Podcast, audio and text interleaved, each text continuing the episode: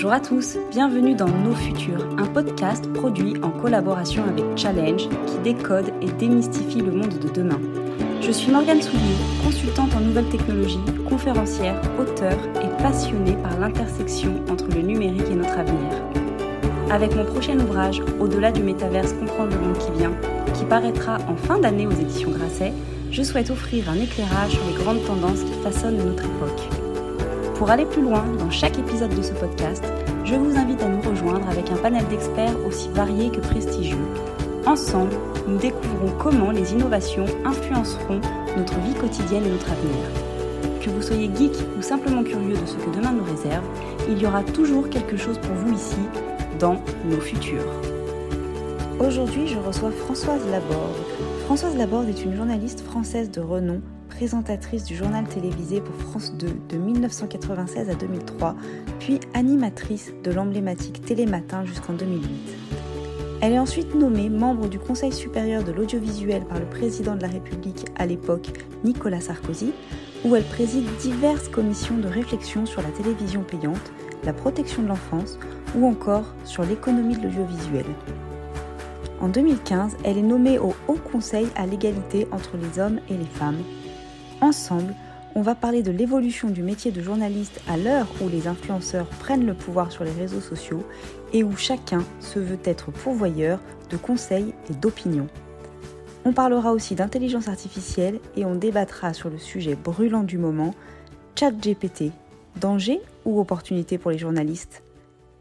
Bienvenue dans le futur et bonne écoute à tous.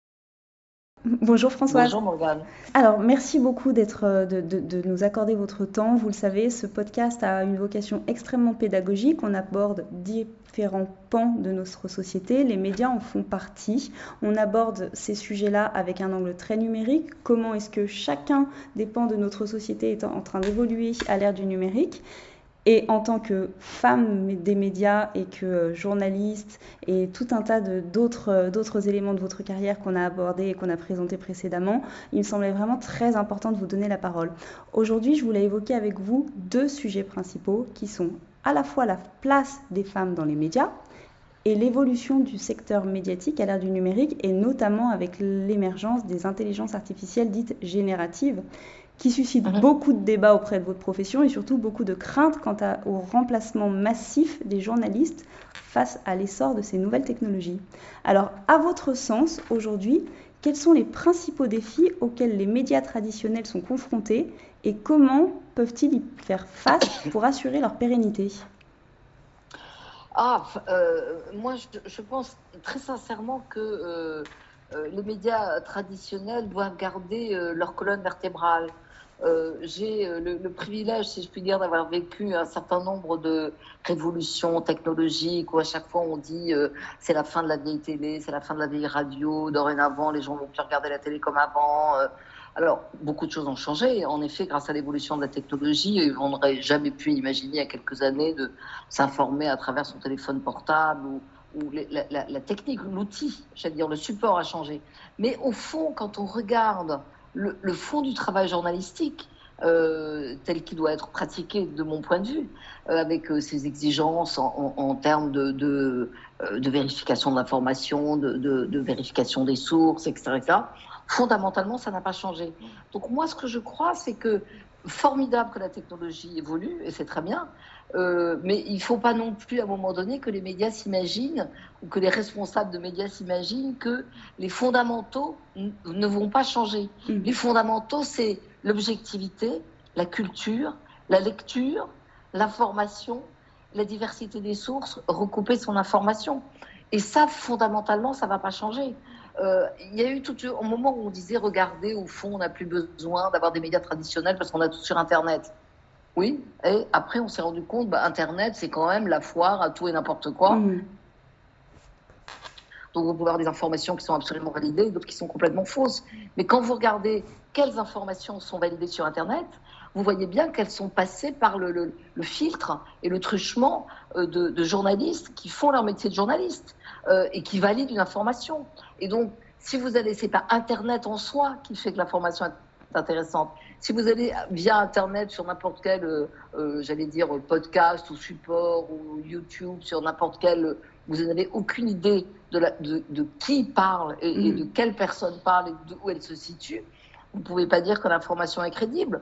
En revanche, bah, oui, vous pouvez en effet avoir des supports qui sont euh, ceux de la presse écrite, qui sont ceux des, des, des journaux télévisés euh, ou, des, ou, des, médias ou des journaux, ou des journaux d'information en continu et qui vous permettent de vous dire ah bah tiens là je suis tombé sur quelque chose qui est issu de je sais pas quoi LCI, BFM et autres donc je fais plutôt confiance à ça que je fais confiance à l'information euh, euh, publiée par euh, Raymond, alors, qui est en général anonyme, que je connais pas, et je ne sais pas si elle a publié ça, de Paris, de Francfort, de Moscou, de Shanghai ou autre.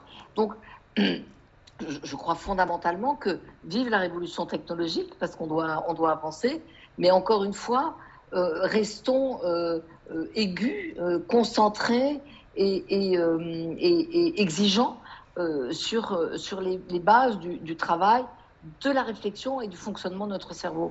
Je, je pense que c'est ça le plus important. Oui, justement, du coup, c'est vers ce sens-là que je voulais aller. Comment est-ce que, en tant que journaliste ou en tant que média d'information euh, au sens traditionnel du terme, quels sont les leviers d'action pour un journaliste ou comme pour un média, justement, lorsqu'on est mis en concurrence avec des influenceurs, comme vous dites à juste titre. Euh, alors là, Raymond, ça peut être quelqu'un qui tweet de façon anonyme et qui, euh, qui, donne son information et son avis, mais il y a des influenceurs aujourd'hui euh, qui, réunissent plusieurs centaines de milliers de personnes sur Instagram, sur Twitter, sur YouTube, et qui donnent des informations qui n'ont pas la qualité ou la possibilité justement de vérification de, la source de l'information comme vous l'avez, et pourtant qui sont crédibles. Quels sont les leviers d'action pour un journaliste ou un média traditionnel? À votre avis et, comment, comment faire en sorte que nous, euh, que, nous, moi, grand public par exemple, je puisse être sûr euh, d'être euh, redirigé vers, vous parliez d'LCI, que ce soit LCI, que ce soit France Info, que ce soit un média vraiment traditionnel Alors, la, question des influenceurs, elle est, en effet très intéressante. Euh, moi, ça, ça, ça, ça appelle de réflexion. D'abord, je, pense que les, influenceurs qui sont, alors franchement, des, euh, euh, j'allais dire des, qui, représentent, enfin, dont certains représentent le vide sidéral de le point zéro de la communication, ils sont quand même assez vite démasqués. Euh, parce qu'on sait bien, alors on, je ne vais pas citer de nom, mais on voit toute cette panoplie de gens qui sont euh, exilés pour des raisons fiscales à, Dubaï ou dans ces coins-là et qui euh, se, pré se présentent comme des influenceurs, euh, je ne sais plus laquelle, à un moment donné, prétendait donner des conseils en termes de placement financier et autres. Mmh. Bon, on se rend bien compte que tout ça n'est pas sérieux. Alors, c'est très dommage, en effet, pour les gens qui se font euh, pipoter et qui se, se, laissent entraîner parce qu'ils se disent que, tiens, quelqu'un qui a un million de followers euh, a forcément un peu plus de talent que quelqu'un d'autre. La vérité, c'est que non, c'est pas vrai. Oui. Euh, en revanche, là où il y a quelque chose qui, en effet, change, mais je n'ai pas la réponse à ça, euh, c'est qu'on se rend compte que des personnalités dont la voix devrait être entendue euh, ne sont plus, plus entendues ou pas assez entendues, précisément parce que, pour des raisons qui leur appartiennent, ils ou elles n'ont pas joué le jeu justement des médias sociaux. Mmh. Et ce qui est dommage aujourd'hui, alors bon, on peut le regretter, mais c'est comme ça, c'est que les médias so sociaux on euh, impose une sorte de, de pensée binaire. Euh, c'est d'ailleurs le, le, propre du fonctionnement du, du, média social. C'est bien, c'est pas bien. C'est gentil, c'est méchant. C'est juste, c'est injuste. Et donc, on est toujours dans une espèce de, de, dichotomie, le bien, le mal. Et puis, entre les deux, ça n'existe pas. Il n'y a pas de, il n'y a pas de subtilité de la pensée. Il n'y a pas de pensée contradictoire. Il n'y a pas de, voilà, je, je, suis, je suis anxieux par le changement climatique, donc euh, je, je, ne veux même pas parler avec vous du changement climatique parce que soit vous êtes d'accord avec moi, alors soit vraiment mmh. vous êtes l'abomination de l'abomination. Donc on, on, on voit qu'il y, y a, cette, cette difficulté aujourd'hui euh, à avoir euh, une, une, pensée un peu plus subtile sur les médias sociaux. L'autre jour, j'ai discuté avec quelqu'un qui me disait, mais par exemple, Elisabeth Badinter est une fille formidable et pourquoi sa pensée n'est pas plus importante auprès du grand public Et je dis, bon, d'abord, sa pensée est importante auprès du grand public, mais, mais c'est vrai que Elisabeth Badinter, vous ne pourrez jamais lui demander d'exister sur Instagram, oui. Facebook, euh, ou je sais pas quoi d'autre, ou TikTok, ou, ou, euh, ou, de, ou, de, faire des, des, des, des films sur, sur, YouTube. Donc, en effet, c'est dommage, parce que ça veut dire qu'il y a toute une partie de la population euh, qui n'a pas accès euh, à, ce qu'elle pourrait dire sur des sujets intéressants, parce qu'ils ne vont pas aller ouvrir un livre, parce qu'ils ne vont pas aller feuilleter un magazine, et parce qu'ils n'ont pas accès à ça. Donc la, la, vraie problématique de mon point de vue, c'est oui, euh, il faudrait que tous ceux qui ont une pensée un peu élaborée, etc., aient accès à ça. Mais en même temps, si je puis dire, euh, moi je suis des, des, des, euh, des, podcasts ou des chaînes YouTube. Je, vois deux Britanniques, par exemple, qui ont un, podcast qui s'appelle Trigonometry, euh, dont l'un d'entre eux avait fait une conférence à Oxford qui était très intéressante sur le wokisme, euh, qui a été reprise à peu près partout. Alors, j'ai oublié son nom. c'est un Britannique d'origine russe, mais je, pourrais retrouver son nom si ça vous intéresse. qui a fait une conférence à Oxford sur le wokisme qui était très intéressante et qui a été reprise sur les réseaux sociaux. Et ce qu'il disait au fond, c'est un peu ce qu'on est en train de dire là maintenant, c'est-à-dire qu'il disait oui, on peut s'inquiéter du changement climatique, mais d'abord deux choses, même si la Grande-Bretagne, le Royaume-Uni disparaissait du jour au lendemain de la surface de la Terre, euh, le Royaume-Uni contribue à 2% euh, du réchauffement mm. climatique, donc fondamentalement ça ne change pas les choses. Euh, premier point. Deuxième point, ceux qui contribuent au réchauffement climatique sont essentiellement des gens qui habitent dans des pays pauvres et qui sont eux-mêmes pauvres. Chine, Inde, euh, continent africain, etc. Et pour eux, euh, entre l'accès à la santé, l'accès aux soins, l'accès aux études et le changement climatique, bah, la priorité, elle n'est pas exactement la nôtre. La priorité n'est pas au même, effet, curseur. Voilà. Mm. Nous, en effet, on peut se dire, ah là là, mon Dieu, c'est horrible. Eux, ce qu'ils aimeraient, c'est avoir l'eau courante, avoir des médicaments et que les enfants euh, puissent aller étudier. Et le troisième point qu'il disait, qui me semblait très intéressant, euh, il dit, mais au fond, il faudrait qu'on revienne, si on veut vraiment lutter contre le changement climatique, la première chose à faire, c'est travailler, apprendre, développer des technologies euh, et essayer de trouver des solutions qui soient pérennes. Et le fait de se lamenter en, euh, je sais pas quoi, balançant des, des, des, des, packs de soupe sur des œuvres d'art ou en collant les mains au sol en disant c'est épouvantable, ça ne fait pas avancer le, le Et puis en étant, exactement, puis en étant plein d'injonctions qui finalement, comme vous dites à juste titre, c'est pas ce qui va faire que, euh, euh voilà, euh, absolument, c'est pas ce qui va faire que le, que le changement climatique, le changement climatique va changer par nos petites actions du quotidien, parce qu'on aura été contraint à, Absolument. voilà. Absolument. Donc la vraie question à un moment donné, si on veut évoquer le changement climatique, c'est pas simplement se battre la coule pour disant ah là là mon Dieu c'est épouvantable, il faut arrêter. Il faut en effet s'interroger sur euh, la dimension euh, mondiale du phénomène et on peut pas demander à des gens qui sont euh, qui sont pauvres et qui n'ont pas accès à l'eau courante, aux soins et à l'instruction de rester pauvres parce que eh ben c'est dommage pour eux de la même façon que dans nos pays occidentaux, tous nos jeunes gens qui sont très préoccupés par le changement climatique, ils sont pas prêts à renoncer à utiliser leur téléphone portable, leur ordinateur.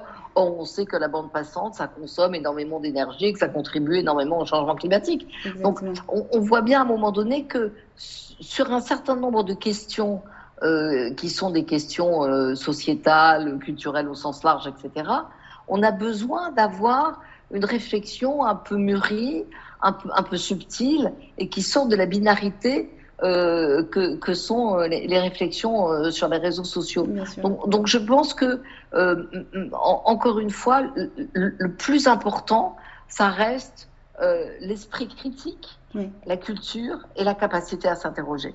Et du coup, à votre sens, est-ce que dans les écoles de journalisme, alors c'est peut-être déjà le cas, est-ce que dans les écoles de journalisme ou tout au long de la, de la carrière de journaliste, est-ce qu'il y aurait un intérêt à la date d'aujourd'hui de former les journalistes actuels à prendre plus de place justement sur les réseaux sociaux, à savoir utiliser les réseaux sociaux à bon escient, typiquement pour pouvoir apporter l'information euh, nécessaire face aux influenceurs qui, euh, qui, font des milliers de vues sur TikTok, alors que euh, des journalistes, chevronnés et qui pourraient apporter l'information la plus, la, plus importante et la plus saillante pour nous tous ne sont pas présents sur ces réseaux-là alors, je, pense que oui, bien sûr. Euh, mais d'abord, bon, parfois ils n'ont pas le temps. Hein, ça prend beaucoup de temps d'être. Euh, alors, on, voit les, influenceurs en font leur métier. Ils sont rémunérés euh, pour ça à la, à la, minute de placement de produits ou je sais pas quoi. Le problème du journaliste, c'est qu'il n'a rien à placer en dehors de son information. Donc, c'est vrai que du coup, ça, ça, demande beaucoup de temps en plus de son mhm. activité professionnelle du journaliste. Ça, c'est le premier point. Puis le deuxième point, c'est que euh, moi, ce qui me préoccupe, je vais vous dire, c'est moins les, réseaux sociaux, les nouvelles technologies, etc., que l'absence de réflexion et de culture. moi, ce qui me préoccupe le plus dans la jeune génération de journalistes, franchement, hein, je ne devrais peut-être pas dire ça, c'est leur totale inculture.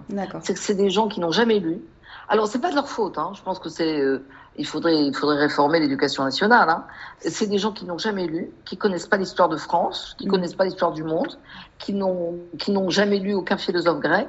Quand vous leur parlez de Platon et d'Aristote, euh, ils savent même pas s'il a vécu en même temps que Vercingétorix ou Louis XVI. Enfin, j'exagère à peine.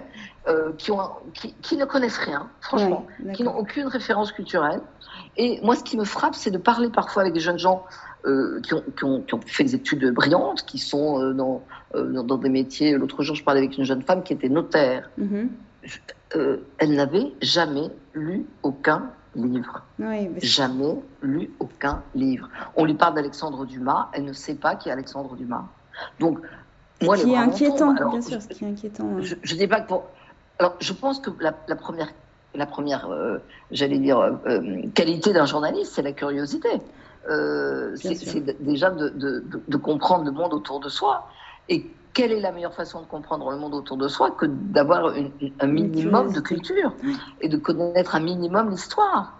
Parce que si on ne connaît pas l'histoire, et c'est ce qu'on voit aujourd'hui d'ailleurs, quand on est en train de se dire il faut déboulonner les statuts parce que machin n'a pas été gentil, parce qu'à l'époque euh, mm. euh, il faut revenir sur les questions. Mais on, sait bien, on sait bien que euh, c'est sans fin. Hein.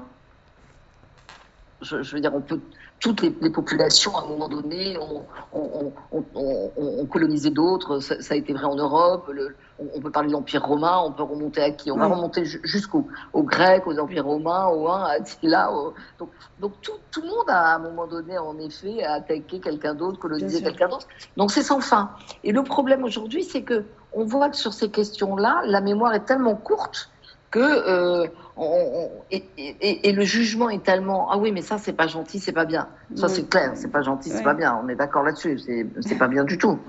Mais il faudrait avoir les références effectivement. mais, mais en même temps voilà il faut avoir le contexte historique le savoir-faire regarder comment les choses ont évolué, comprendre la différence. Et on voit bien que on est là-dessus. Et moi, ce qui me frappe, c'est que c'est aussi le cas dans la classe politique française. Hein. On a affaire à des gens qui, qui n'ont aucune connaissance de l'histoire, pour qui euh, l'histoire a commencé à la Seconde Guerre mondiale et qui connaissent rien de ce qui s'est passé avant. Et, parfois, ils ne savent même pas que l'histoire a commencé à la Seconde Guerre mondiale. Oui, et du, coup, du coup, ça me fait revenir sur le sujet des nouvelles technologies, où aujourd'hui, euh, beaucoup de journalistes ont à la fois peur d'être euh, euh d'être devancés et d'être remplacés par des, par des outils type ChatGPT, et pourtant ils s'en servent énormément maintenant pour faire leurs recherches également, parce que comme vous dites à juste titre, ils n'ont certainement pas la culture nécessaire pour pouvoir rédiger leur interview ou leur papier. quels sont selon vous les enjeux, les défis et les opportunités parce qu'il y en a des opportunités offertes par les nouvelles technologies, euh, telles que l'intelligence artificielle, mais même la réalité virtuelle pour l'innovation dans le domaine des médias. Est-ce que vous, vous comment vous placez justement ces nouvelles technologies dans l'évolution de la sphère médiatique et du métier de journaliste ce que vous venez de dire me faisait repenser à une phrase apprenait quand j'étais euh, euh, petite à l'école, c'était science sans conscience, n'est que ruine de l'âme. D'accord. Euh, et, je trouve que c'est quelque chose auquel on devrait réfléchir hein. maintenant. Alors, c'est plus science et nouvelles technologies, hein. mais science sans conscience n'est que ruine de l'âme, ça devrait nous inciter en effet à, à penser plus profondément sur, sur l'impact de, euh, de ces nouvelles technologies. Euh, moi, je pense qu'elles sont ni bien ni pas bien, elles sont ce qu'on en fait. Euh, l'intelligence artificielle, c'est sûrement quelque chose de formidable. Euh, euh, et, tant mieux. Alors, on voit qu'il y a des étudiants qui s'en sont servis pour faire leurs devoirs, etc. etc. mais je, pense que ça peut être le pire et le meilleur. C'est-à-dire que si, en effet, on interroge une IA en disant est-ce qu'il est, est, qu'il est judicieux, par exemple, de considérer aujourd'hui que la, fin de des, véhicules thermiques euh, euh, en Europe à l'horizon, je ne sais plus, c'est 2030 ou 2050, mm. enfin peu importe, est une bonne chose ou pas pour l'environnement. On peut imaginer qu'on pose cette question à l'intelligence artificielle qui, qui, qui, répond hein, de façon très documentée, très argumentée. argumentée Mais et, et, là, on a peut-être une base de réflexion et de travail. C'est-à-dire qu'on ne peut pas se contenter de la réponse que fournit l'intelligence artificielle. On, doit, en effet apporter un regard critique et déconstruire, pour employer un mot à la mode, ou, en tout cas analyser finement euh, toutes les réponses de l'intelligence artificielle. Si l'intelligence artificielle fait référence à je ne sais quel document parce qu'on n'en a pas connaissance, c'est un support formidable. Mais encore une fois, ça veut dire qu'il faut avoir eu sur la base une capacité d'analyse, d'esprit critique et de compréhension qui existe. Sinon, si on se contente de gober la réponse de l'intelligence artificielle en disant ah oui c'est formidable alors c'est génial parce que j'ai eu quatre feuillets de réponse et donc c'est très complet.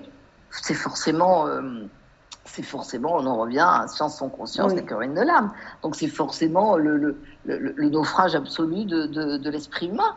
Parce que je crois que l'esprit humain est plus fort quand même que l'intelligence artificielle. Mais encore faut-il que cet esprit humain ait été nourri euh, euh, alimenté par euh, bah, ce, qui lui permet justement d'avoir un regard critique et, intelligent euh, sur, sur, la, sur, sur, la proposition de l'autre. L'intelligence artificielle, ça ne peut être qu'une proposition. Bien sûr. Ça ne peut pas être une réponse, de mon point de vue. On en revient du coup finalement à, à l'enjeu de la refonte du système éducatif et d'accompagner du coup les journalistes à utiliser à bon escient et de la meilleure façon possible ces nouveaux outils qui vont être des sources d'informations qu'il va falloir retravailler derrière finalement. Absolument, absolument. Ça peut être, c'est une source d'information comme une autre, mais elle n'est pas plus crédible à la limite que la conversation que vous aurez eue avec euh, euh, tel grand professeur de philosophie ou, euh, ou, l'agriculteur du coin qui a l'habitude de, qui connaît qui connaît son terroir et qui peut vous donner des réponses tout à fait tout à fait argumentées sur sur je sais pas l'environnement ou l'évolution climatique.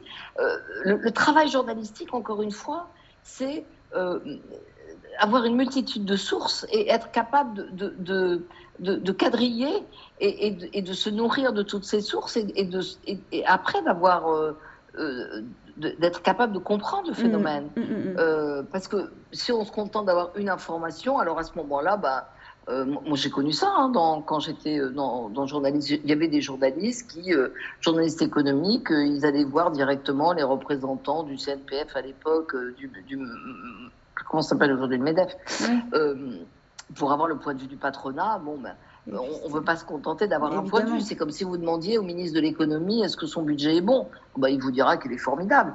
Mais vous ne pouvez pas vous contenter de ça. Vous êtes obligé d'aller demander à d'autres experts ou aux syndicats ou au patronat. Ou, euh, Et donc cette, multitude de, sources fait qu'à un moment donné, ah, vous avez une opinion qui est un peu plus subtile que euh, c'est génial et c'est formidable. Et c'est ça qui est, qui, est là, encore une fois la base la nécessité de recouper les sources. Sur un sujet un petit peu différent, euh, je voulais vous demander votre point de vue sur l'avenir des médias locaux et régionaux compte tenu des défis économiques auxquels ils sont confrontés aujourd'hui et de la décentralisation de l'information au niveau national et international. Euh, pour être plus direct, euh, pour avoir parlé avec plusieurs journalistes de médias régionaux de ce qu'on appelle la PQR, donc la presse quotidienne régionale, mmh. on sait que le modèle économique de ces, de ces médias-là sont euh, extrêmement compliqués, sont extrêmement difficiles, avec une difficulté de se transformer à l'ère du numérique. Est-ce que vous, vous avez un avis sur, euh, voilà, sur, sur, sur, ces défis économiques à relever et sur, finalement, bah, sur, sur leur, avenir, leur avenir Alors, moi, moi, je pense que euh, la, PQR a sûrement euh, alors oui, ça, demande une transformation absolument considérable. Mais je pense qu'elle a forcément une carte à jouer parce que la proximité devient quelque chose d'extrêmement important pour, euh, pour les habitants. Peut-être que la forme d'information va changer. C'est-à-dire peut-être que la PQR bah, fera moins de, de, de, sujets de politique internationale ou de choses comme ça. Peut-être que la PQR euh, confronté à la guerre en Ukraine a, moins de capacité à, apporter quelque chose de différent. Mais en revanche, on peut imaginer que le, numérique euh, permet d'aller directement au contact avec euh, son, lectorat mm-hmm. local et que le lectorat local, il sera peut-être très intéressé de savoir comment concrètement la guerre en Ukraine impacte son bourg, son quartier, euh, euh, sa province, que sais-je. Alors peut-être avec euh, des, possibilités pour les réfugiés ou pas, peut-être avec une question sur le, prix du gaz ou pas. donc, moi, je pense qu'il y a au contraire sûrement un, enjeu très important de, de, proximité qui a joué. La vraie difficulté aujourd'hui, je pense, c'est de trouver le bon support. C'est-à-dire, quand on est dans une PQR, qu'est-ce que c'est le bon support? C'est de créer son propre, son propre site et d'essayer d'aller repêcher les abonnés euh, au maximum? Ou c'est d'avoir son compte TikTok qui va marcher du feu de mm. Dieu et vous permettre d'avoir euh, une, communauté euh, autour de vous? C'est de s'allier avec d'autres pour euh, avoir justement une, communauté qui fait qu'on n'est pas juste un, un, un, support PQR, mais qu'il y a d'autres supports qui peuvent être mm-hmm. aussi euh, des, des, associations culturelles, que sais-je. Donc oui, je pense qu'il y a un, un, défi très important à relever, euh, mais sans doute avec une possibilité immense de, de, de, de, de développement regardez la révolution qu'a dû vivre l'industrie du disque, euh, qui, a, failli disparaître parce qu'à un moment donné, bon, ben voilà, on n'achète plus de, n'achète plus de disques, il faut être raisonnable. D'ailleurs, on n'a même pas de support pour, on pour écouter des disques. On n'a plus de CD. On n'a plus de CD-ROM, on n'a plus de cassettes, on n'a plus rien. On est, on est, on est complètement euh, euh, dématérialisé. Donc l'industrie du disque, à un moment donné, s'est dit c'est la fin des haricots, je pourrais jamais. Et puis ils se sont adaptés. Et, et aujourd'hui, euh, ils, ont, ils ont été capables de, créer des, supports numériques. Mhm. Euh, mais je, je, pense que là encore, euh, c'est une, une capacité à un moment donné à anticiper les choses. Pourquoi la FNAC n'est pas devenue Amazon? A priori. Il n'y a pas de raison. Pourquoi, pourquoi, pourquoi Netflix pourquoi, la, pourquoi Netflix est devenu alors que c'était un marchand, de, cassettes vidéo, est devenu un créateur de contenu. La capacité de transformation, bien sûr, ouais, la capacité de transformation. Donc, donc, à un moment donné, il faut se dire que, euh, et c'est ça qui est intéressant, le contenu a de la valeur.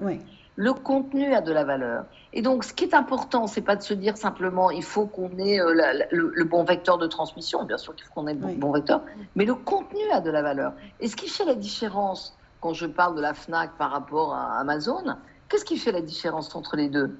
C'est que la FNAC, elle continue à vendre du matériel euh, et qu'elle n'a pas créé de contenu. Et Amazon, il crée du contenu. Et Amazon, et, alors, il crée du contenu aujourd'hui parce qu'il fabrique euh, des, séries, etc.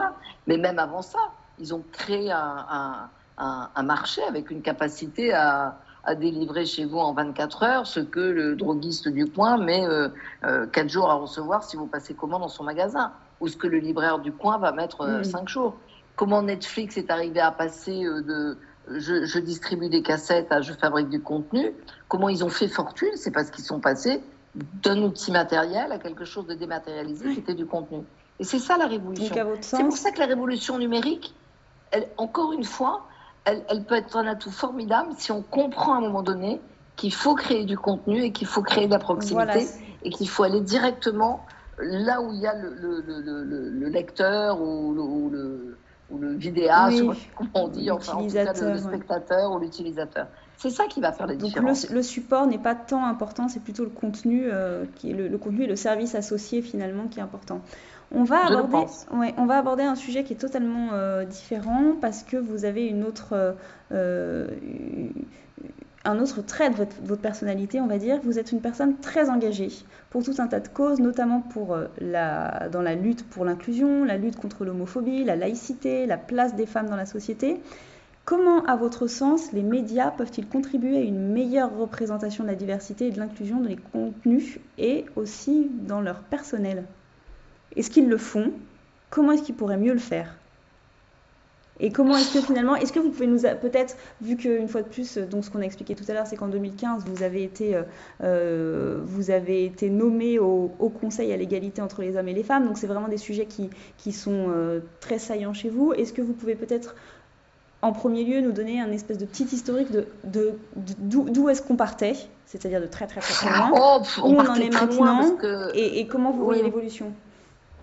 Euh, moi, quand je suis arrivée dans, à la télévision ou même à la radio, euh, euh, les, femmes, les journalistes femmes, étaient cantonnées dans des sujets entre guillemets féminins, hmm. c'est-à-dire la mode, la météo, alors, la météo, oui, mais la mode. Non, mais je parle du journal. La mode, l'éducation, la famille.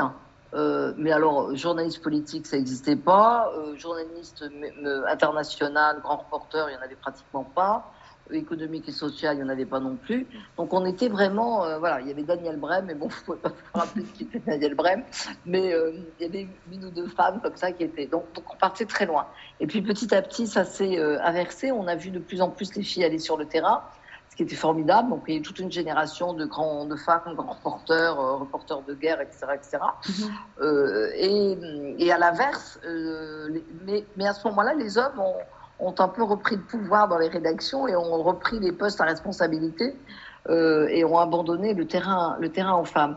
Je, pense que euh, l'image des femmes dans les médias s'est quand même considérablement euh. On, voit aujourd'hui que, franchement, la, parité, elle est, bon, elle n'est pas complètement respectée, mais elle est à peu près respectée. Mm-hmm.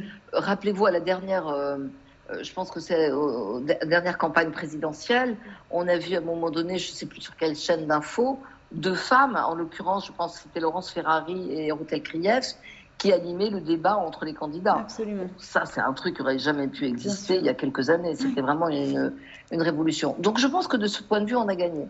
On a gagné aussi sur la représentation des femmes dans les séries. Euh, parce que pendant très longtemps, euh, les femmes, c'était. Alors, soit en effet des espèces de, gazelles bondissantes, euh, merveilleuses et, qui étaient euh, douées pour tout, euh, dans, à l'alcôve comme au corps à corps dans tous les sens du terme, soit c'était des, des, des, des, des bobonnes qui, qui, qui, embêtaient tout le monde. Donc là, on est arrivé à quelque chose qui a quand même évolué. Regardez, je sais pas moi, 10%, les, les, personnages féminins dans 10%, etc. Ça, ça a beaucoup évolué. Donc je pense que de ce point de vue, ça, ça s'est arrangé. Comment on fait maintenant euh, pour euh, l'inclusion? C'est une vraie question, c'est très compliqué. Je pense qu'on on a encore des difficultés en France à avoir euh, des, des, gens d'origine de, de, de, différentes. Mm-hmm. on, a fait, on, a fait beaucoup, on fait beaucoup d'efforts, mais peut-être qu'on n'en fait pas assez sur sur, la, euh, sur les, les, les, couleurs de peau, les origines, euh, voire même les accents. Hein. Bien sûr. on pourrait imaginer après tout qu'on ait des gens avec des bons, des bons accents de, de, Provence, du, Sud, ou, du Nord, que sais-je. Donc ça, c'est n'est pas encore quelque chose qui est complètement... Je pense que sur la, la, la présence de, l'homophobie à la télévision, franchement, elle a disparu parce que, j'allais dire, on a... On, on a, on a pratiquement plus de problème sur le fait de savoir si un ou une présentateur est, ou n'est pas homosexuel. Donc ça, je pense que c'est pas un problème. Euh, euh, c'est pas un problème. C'est à peu près, euh, j'allais dire, en, ordre. C'est à peu près euh, OK. la vraie question, alors, qui est pour moi aujourd'hui problématique, parce que je suis une féministe, j'allais dire universaliste et vieille école, c'est en effet la l'irruption du religieux euh, dans le phénomène public, qui mhm. pour moi est, un, est, un, souci majeur. Et quand je dis le religieux, c'est quelle que soit la religion. Alors, la difficulté aujourd'hui, c'est qu'on a une religion qui est évidemment plus prosélyte qu'une autre. Euh, c'est pas un secret, c'est l'islam. Et on voit bien à chaque fois qu'il y a des abcès de fixation très compliqués euh, autour de ça.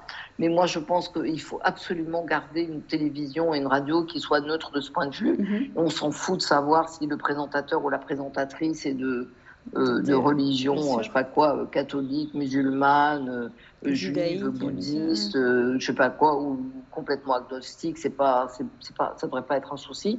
Donc ça, je pense que c'est quelque chose qui est euh, qui est très important. Et je pense en plus, en tant que féministe, que la laïcité, c'est vraiment le garant euh, de, de, la, de la place des femmes. Je, pense que euh, s'il y a un secteur qui est, qui est qui, est, qui, est, un secteur où, où la femme est, systématiquement maltraitée, c'est le secteur religieux. Il n'y a pas mm. une religion qui, soit qui, promeuve l'égalité entre les hommes et les femmes. Donc toutes les religions de ce point de vue sont, sont euh, j'allais dire, maltraitantes et misogynes.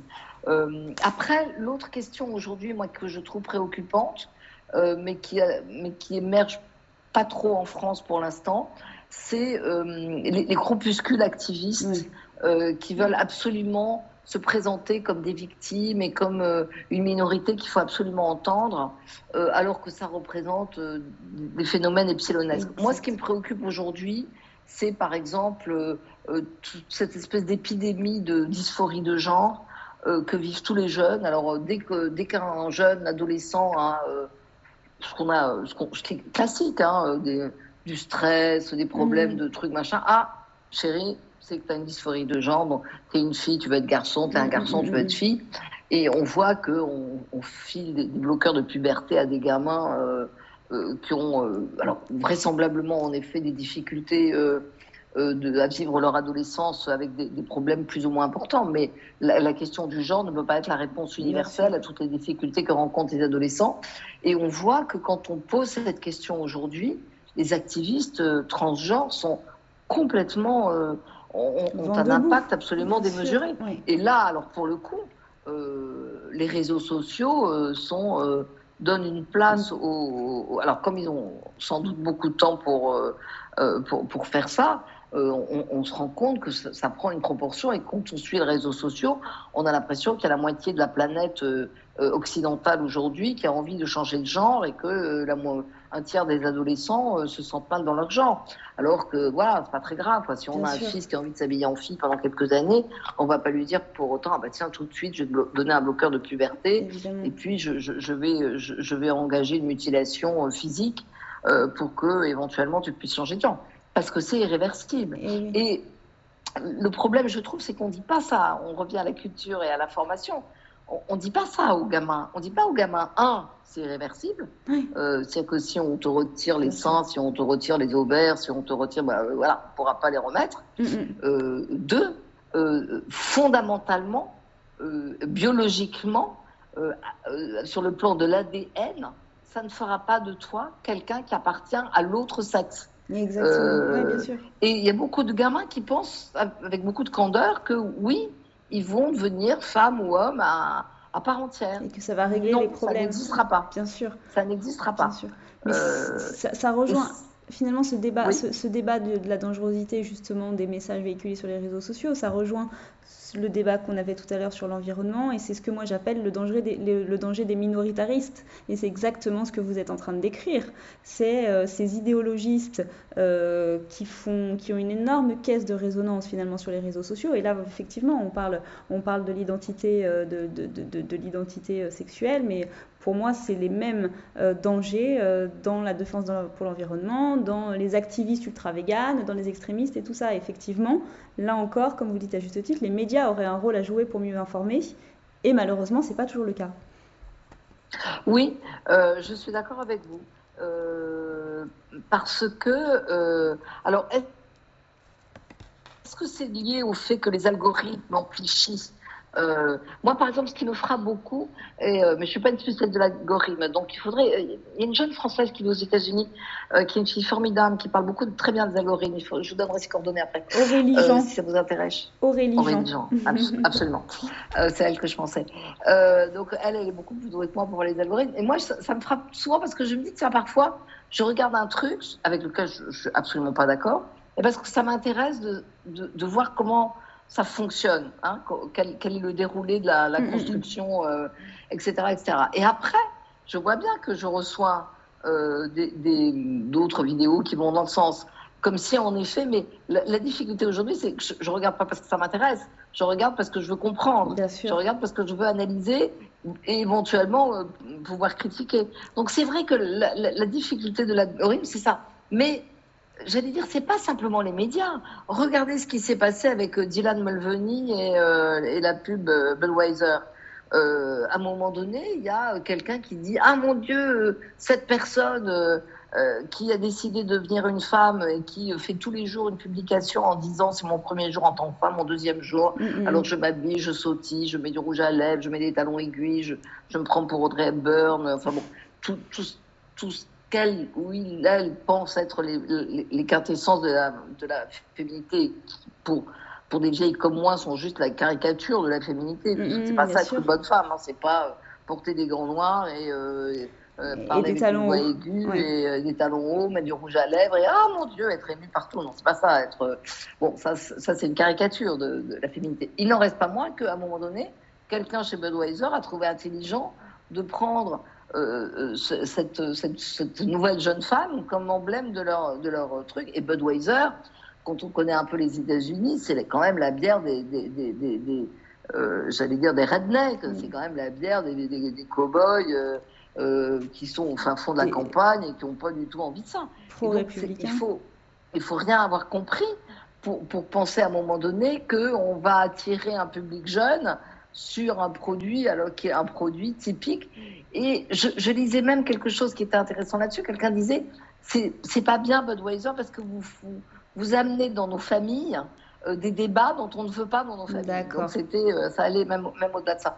Donc la question, c'est pas simplement euh, les médias, c'est que les politiques eux-mêmes, à un moment donné, pensent que c'est bon pour eux parce que les politiques ont une vision un peu naïve du, du, mmh. du média social et confondent parfois euh, le, nombre d'abonnés qu'on peut avoir euh, sur euh, TikTok ou Instagram ou je sais pas quoi avec le pays réel. C'était et, la difficulté aujourd'hui, on voit bien de la classe politique, c'est pas simplement la classe politique française, c'est que à partir du moment où en effet on attend d'abonnés sur TikTok, on pense qu'on a une influence. Non, non, non, ça représente pas le pays réel. Exactement.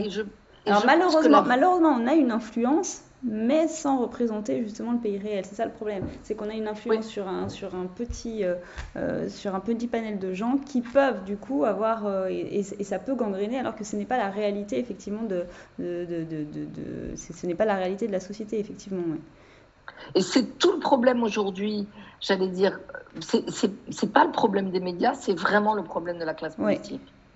Parce que quand on voit que Joe Biden reçoit Dylan Mulvaney à, à la Maison Blanche euh, parce que Dylan Mulvaney a décidé de devenir une femme il y a euh, trois mois et demi, euh, et, que pour, et que subitement elle devient la, la, la, quintessence de la représentation de la femme, on se dit à quel moment on, on trouve que c'est une bonne idée. Après, je pense quand, quand on voit que, que, que en, en, Europe, parce qu'il y a des activistes contre le, les centrales nucléaires, on va prendre des décisions contre les centrales nucléaires sans réfléchir, sans faire une étude d'impact, sans se demander pourquoi les Allemands, qui eux continuent à faire mm. des centrales à charbon, nous expliquent que nous, on doit arrêter les centrales nucléaires, alors qu'ils continuent à acheter du gaz à l'Union, euh, soviétique, à la Russie, et que et qu'ils continuent à faire tourner les centrales à charbon, et que nous aujourd'hui, on paie le prix du gaz des sommes absolument folles parce que on n'a plus assez de centrales nucléaires pour produire de l'électricité. Là, on se rend compte à un moment donné que les, les, les activistes font des dégâts sur le plan politique. Et alors, est-ce que les, les est-ce qu'aujourd'hui les médias peuvent contrebalancer ça? Je ne suis pas sûre. Mm. Parce que on voit bien aujourd'hui que le, débat est tout de suite, encore une fois, euh, si vous êtes, euh, si vous n'êtes pas d'accord avec moi, c'est que vous êtes un fasciste, euh, c'est que vous êtes un ennemi euh, du développement ou euh, c'est que vous êtes un suppôt de je sais pas quoi, etc. etc. Donc on revient sur cette, sur, sur, cette vision complètement le bien, le mal. On le voit aujourd'hui en France sur les, sur les, sur, la, quand, quand, vous écoutez les, les, les différentes chaînes d'infos, on voit bien qu'il y, y, a des positions qui, sont, qui font complètement grand écart. Donc, donc il y a des médias aujourd'hui et c'est très difficile de se dire on a un média qui, qui représente, euh, qui représente l'opinion publique ou le pays réel, comme aurait dit euh, François Mitterrand à son époque. Je ne suis pas sûre que ça existe encore. Oui, tout à fait. Euh, j'ai une dernière question avant de passer à votre portrait numérique. Quel conseil justement vous pourriez donner à un ou une jeune étudiante qui hésite à se lancer dans une carrière de journaliste par peur que ce soit trop difficile, par peur du remplacement par les nouvelles technologies, euh, par euh, peur que ce soit beaucoup trop difficile comme étude. Voilà. quel conseil vous pourriez donner à un ou une jeune étudiante? Je lui donnerais comme conseil, un, de ne pas avoir peur. Deux, de lire et de se cultiver, et quand on, perd son, quand on a du temps à perdre, de relire ses classiques. Euh, de, de, de, se racheter tout la gare des Michards, euh, et de se replonger de temps en temps dans euh, voilà euh, comment la littérature française a évolué. Et trois, je lui dirais que c'est quand même un privilège d'être journaliste parce que c'est un métier absolument fascinant, qu'on ne s'ennuie jamais, qu'on voit pas le temps passer, et qu'au fond, c'est pas un métier, c'est un plaisir. Donc, on se lève, on, quand on se lève pas le matin en disant Oh mon Dieu, quelle horreur, il faut que j'aille au bureau. Non, on se dit ah, génial, qu'est-ce que je vais pouvoir apprendre aujourd'hui, qu'est-ce que je vais pouvoir découvrir aujourd'hui. Moi, je, je, trouve que c'est euh, c'est ça qui est génial. Alors, bien sûr, c'est difficile, bien sûr, on n'est pas aussi bien payé quand on est influenceur sur mm. TikTok. Bien sûr, euh, il faut euh, bon, parfois avaler des couleuvres. Bien sûr, on peut travailler dans un média qui n'est pas forcément son média de prédilection et, et on peut ne pas être dupe, etc. Mais ça reste un métier formidable. Et si on a envie d'être journaliste, il faut être curieux il faut être objectif, il faut être exigeant il faut avoir une capacité d'empathie de, avec les gens. Il ne faut pas arriver en disant bah tiens celui-là c'est pas ma famille politique donc c'est forcément un con, j'ai rien à lui dire. Non, c'est toujours intéressant, c'est toujours intéressant. Il ne faut pas se dire ah bah celle-là c'est ma copine donc elle est forcément formidable. Non, elle peut avoir la même vision que vous et c'est peut-être sur le plan personnel euh, quelqu'un qui est absolument épouvantable et, qui, et qui n'a pas de qualité humaine. Donc il ne faut pas avoir de préjugés. Euh, il faut bosser, il faut être curieux et, euh, c'est un métier formidable. Donc, euh, si on a envie d'être journaliste, il faut être journaliste. Il n'y a pas de question. Merci beaucoup, Françoise. Merci infiniment. J'ai quelques dernières questions. À la fin de chaque podcast, je fais un portrait numérique de mes invités. Donc, j'ai six questions auxquelles vous pouvez répondre par un ou deux mots si vous le souhaitez. Quelles sont les applications mobiles qui vous sont indispensables au quotidien? Ah, euh, oh bah, déjà, euh, euh, tout ce qui est mail et tout, ci et tout ça. bon, évidemment, les, recherches Google et les consorts. je vais régulièrement sur Twitter. Je suis un peu moins présente qu'avant parce que voilà.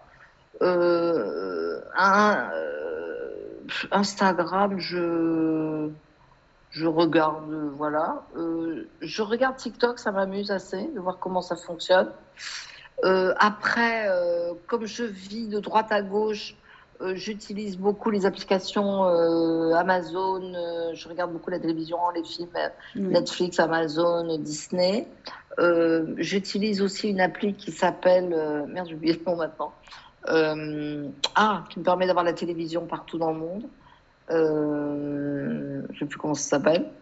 Euh, et puis je regarde beaucoup, euh, la, beaucoup la télévision sur, sur mon écran. Mais je regarde aussi les, les chaînes classiques. Quoi. Je, je, je, regarde TF1, France 2 ou, ou les chaînes étrangères. donc donc voilà, mais, mais oui, j'ai, euh, je, je, sais que je suis assez consommatrice de, de, contenu vidéo. Oui, oui, oui. La dernière application que vous ayez téléchargée, si vous l'avez en tête? La dernière application euh, tout, tout, tout, tout, type d'application possible. Vous pouvez me parler d'une application météo, d'une application de sport, d'une application. Euh, bah, bah, je pense que. Alors, non, mais j'ai aussi toutes les applications pour la banque, la météo et le trafic aérien.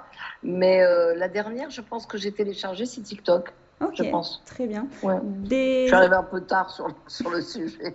Une application ou des applications que vous avez dans votre téléphone portable mais que vous n'ouvrez jamais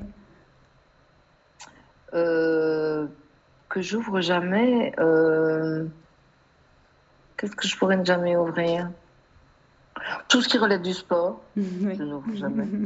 Je télécharge des trucs genre euh, votre santé, je sais pas quoi. Les bonnes volontés du 1er janvier. Voilà, les bonnes volontés. Donc ça, c'est sur mon téléphone, mais je ne m'en sers jamais. Sinon, après, il y a des trucs que j'utilise plus ou moins.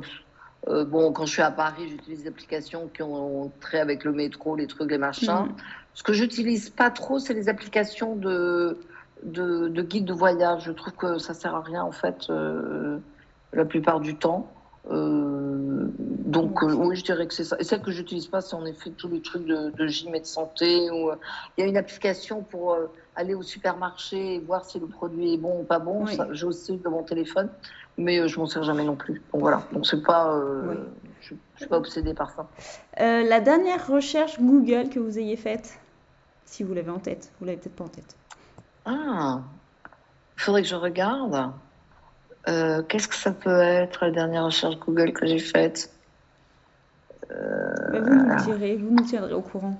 Attendez, je vais regarder. J'ai le temps, je peux? Bien sûr. Alors attendez, la dernière recherche Google que j'ai faite, c'est quoi? Ce que je vais avoir là. Ah oui, c'est ça que j'ai regardé. J'ai recherché ce qu'avait dit Jean-Marc Jancovici sur le fait de voyager quatre fois en avion. Quatre vols en tout pour, et pour tout, pour chacun, pour toute la vie. Oui, oui c'est ça, absolument. Mais j'ai plus de caméra, je ne sais pas comment on fait pour la remettre. Vous ah, inquiétez pas. Voilà, voilà c'est revenu. Donc oui, c'est ça que j'ai cherché. J'ai dit, mais qu'est-ce qu'il a dit? Euh, j'ai vu euh, quatre fois, etc., euh, en tout et pour tout. Donc ça, c'est ma dernière recherche. Mais c'est souvent pour retrouver des, des citations, des choses comme ça que je, vais sur, sur Google. Parce que j'entends une info, je ne sais pas d'où ça vient. Et donc, je, je, vais sur, sur Google pour essayer de trouver. Recontextualiser. Quel est le fond d'écran de votre smartphone? Mes deux fils, la photo de mes deux garçons. Super. Et vous êtes plutôt iPhone ou Android? iPhone. iPhone. Bah, parce que, parce que je, je comme je ne suis pas la, la, reine de la technologie, euh, j'aime beaucoup l'idée que j'ai mon iPhone, j'ai mon iPad, j'ai mon, mon, euh, mon, mon, ordinateur portable, mon, mon Mac, mon MacBook, je ne sais pas comment ça s'appelle. Euh, donc tout ça est connecté et, et, ça me facilite la vie. mais, donc je ne suis pas très Android. Je ne sais pas comment ça marche les téléphones Android et j'y comprends rien. Donc pour moi, il faut que ça soit simple et intuitif. Voilà. Parfait.